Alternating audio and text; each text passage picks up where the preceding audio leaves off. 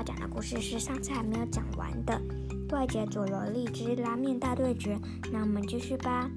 第二天，两家店门口分别贴出了海报：龟龟亭巧克力拉面、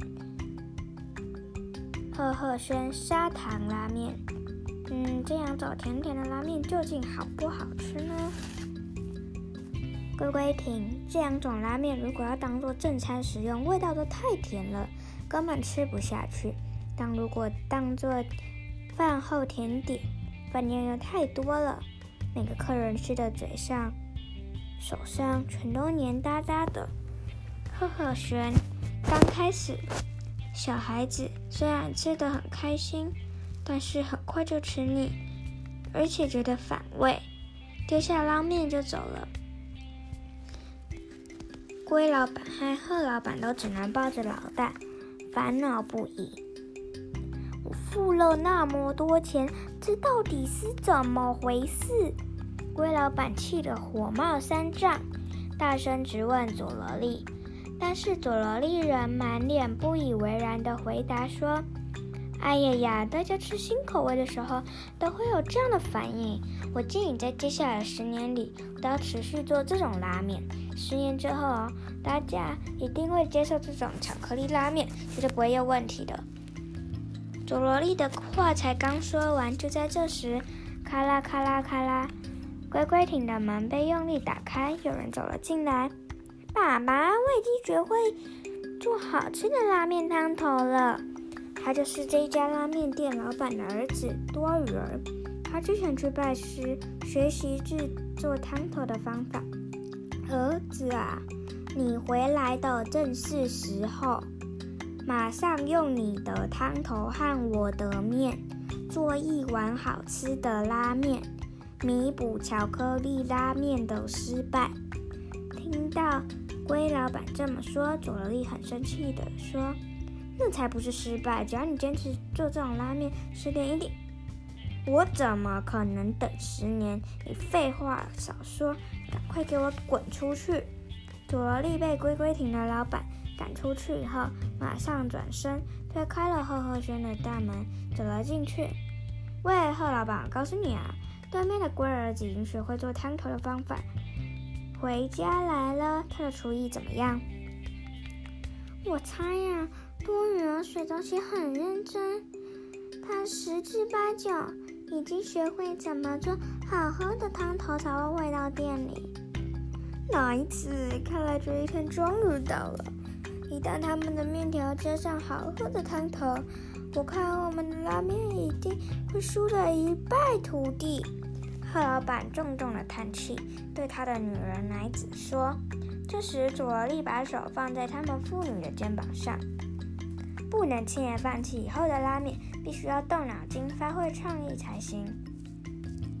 哦，你的意思是还有其他的方法可以赢过龟龟亭吗？老板注视着佐罗利。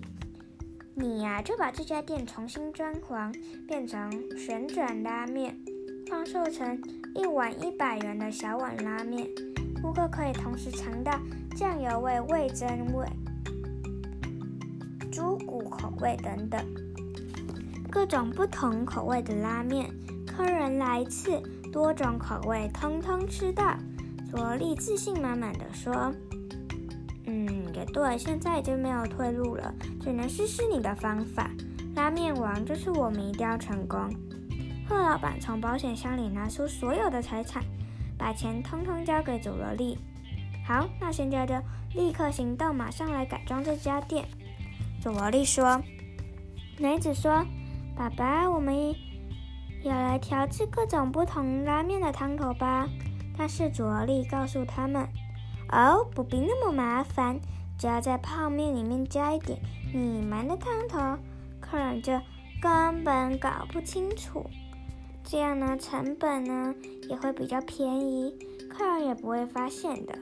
如果不赶快动手改装，乖乖拉面很快就会研发出更有特色的汤头了。”但是你说的拉面根本就不是正统的拉面，奶子拉面王说的没有错，当务之急是我们要赢龟龟拉面赶快动手改装这家店。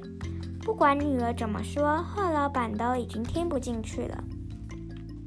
乖乖亭的父子俩正在品尝刚熬好的汤头，就听见外面传来一阵吵闹的声音。贺老贺老板要改装的消息得到非常热烈的回响。龟老板看到眼前的状况，忍不住不安起来。赶紧三步并作两步回到了拉面店。多雨儿说：“老爸，我要在这个汤头里面加上小鱼干。哎，现在管不了那么多了。仙鹤那个家伙打算重重新开张，而且啊要卖价格便宜、品相繁多的拉面，我绝对不能输给他。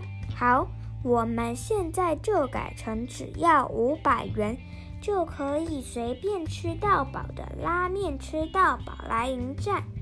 龟老板说完，立刻准备了好大的桶子，制作大量的拉面。爸爸，我看我们还是应该在汤头上继续下功夫。龟老板根本无心再听多鲁尔说什么了。夜深了，但是赫赫神。和龟龟亭却都还灯火通明，彻夜进行全面改装的工作。多瑞尔独自来到附近的公园，很难过的荡着秋千。多远，你怎么了？这时他听到背后传来一个温柔的声音：“啊，原来是奶子！我爸爸说要把店改装成拉面吃到饱，根本不愿意听我说熬汤的事。”哎呀，我家也要改成成回转拉面了。可是我爸爸好像完全都不在意拉面本身的味道。他们现在哪个都只想着要争第一名这件事，但我不一样，我想要做出好吃的拉面。我也是啊，因为我觉得有两种口味不同的拉面也很赞啊。对啊，我觉得如果能这样，客人一定也会很高兴。我有个建议，我们可不可以像我们爸爸那样彼此竞争？嗯，不行啊。对啊，而是用双方的优点做出最棒的拉面。嗯，那我们就用厚厚轩的汤头作为基础，交给我来改良，让龟龟亭的波浪面。吸收这种汤头的高汤，嗯，听起来不错。我们搞不好可以做出最棒的拉面。对啊，然后你再让你爸爸和我爸爸尝一尝，让他们两个赶快觉醒。两个人用力握着手，彼此约定。第二天早晨来了，两家新装潢的拉面店同时开张了。两家店的价格都很便宜。还可以同时吃到各式各样的拉面。客人陆陆续续的走进店里，那我们就一起来看看店里到底是怎么样的状况吧。浩浩轩的拉面回转台上面放了很多小碗，一碗拉面接着一碗拉面，不停的转动着。佐立在店面后的后方，把热水倒进泡面里。然后呢，再把一碗碗泡面放到回转台上，在龟龟亭里面，好几个大桶子里装满了各式各样的拉面，让大家自由取用。但是过了一会儿，回转台上出现了刚倒入热水、面条还没有泡软的拉面，一直没有人吃。整个泡软的拉面。客人渐渐生气了，龟龟亭的情况也差不多。事先煮好的大量拉面，经过一段时间之后，面条都变得烂乎乎、稀烂烂、软趴趴，根本没有办法再吃了。两家店面的客人。全都走光光，一个人也不剩了。贺老板说：“ 我完了，我已经把所有的财产都用完了，现在连这家店的房租都付不起来了。想要让这家店变成大排长龙的名店，根本就是在做白日梦，异想天开。”郭老板茫然地站在一桶又一桶变得像乌龙面一样粗的拉面山前，一动也不动。这两家拉面会因为这样就倒闭吗？当然不会。佐罗莉出现在贺老板面前，向贺老板伸出充满爱的援手。你放心吧，明天本大爷会做出一道梦幻拉面，让客人再度上门。同一时间，黑猪猪和鲁猪猪也跑去找龟老板。我们利用这些已经变得又糊又烂的面条，让这家店比肩大排长龙。如果我们有这样的能力，你打算怎么做？真真的吗？会有这么神奇的事情发生吗？如果你们做得到，就拜托你们帮帮忙了。第二天。许多充满好奇心的客人都来到赫赫轩，想尝尝到底什么是梦幻拉面，但是却没有任何一个人吃到这碗拉面，因为回转台的转动速度实在快得惊人，客人根本没有办法从台上把拉面拿下来，没有能够吃到拉面，这才是如假包换的梦幻拉面。我可没有骗大家呢。当然，所有的客人都很生气，全都离开了，而且决定以后再也不要光顾赫赫轩。我的计谋成功了，已经让客人这么失望了，我看啊，赫赫轩也开不下去了。贺老板就赶快收拾东西，卷铺盖滚蛋吧。他经过龟龟亭。门前的时候，发现店门口大排长龙，生意真的实在是太好了。我们完完全全输了，贺老板忍不住佩服的说道。但是龟老板却一脸不高兴的告诉他：“你先看看这张广告单，只要能吃够一碗龟龟拉面的波浪。”汤面泡的很软很软的乌龙拉面，老板很快就会奉上一千元。龟龟提老板，那对山猪兄弟在整个街上到处发这张传单，因为这上面写了我们龟龟亭的名字，所以事到如今，我也不能拒绝了。可是，对于牌的日常，我的损失就日惨重啊！当桶子里的拉面全被吃光的时候，龟龟亭保险箱里所有的钱几乎都被拿光了。唉，乌龟和仙鹤这两位老板只能靠在一起，重重的叹了一口气。这时，多鱼儿和奶子推着煮好的拉面走了过来。两位爸爸，请你们尝尝这两碗拉面。嗯，我已经不想再看到拉面这种东西了。但是话才刚说完，他们就闻到了一股香喷喷的味道。对了，今天实在是太忙了，我什么东西都没有吃到吧？那我就来去去看嘞。两位老板大口吃着拉面，然后同时瞪大了眼睛。这这是哪里来的拉面？实在是太好吃了！好吃的不得了！这是你们的拉面，我们用了龟龟亭的面条和喝喝水的汤头，然后下足了功夫，让汤头和面条充分调和。听到多尔尔这么说，两个老板这才恍然大悟。对哈，我们只要携手合作，就可以做出这么好吃的拉面。好，从零开始，一起来做。鹤龟拉面吧！大家彼此握着手，相互鼓励。就在这时，外面传来了一个很大的声音。原本是赫赫轩的店面，已经新盖了一家拉面店。之前被迫吃了难吃的拉面，感到失望透底的民众听到可以自己决定价格，都纷纷聚集过来。欢迎光临，请各位来试试佐罗利拉面，价格由大家自己决定，十元也好，一百元也可以。如果觉得不好吃，不必付钱也没有关系。无论如何，请各位先进来尝尝再说。来吧，请进，请进。啊，对了，拉面里面加了鱼板，很硬又很难吃，请大家不要吃。这件事就拜托大家了。佐罗莉提出了这个奇怪的要求。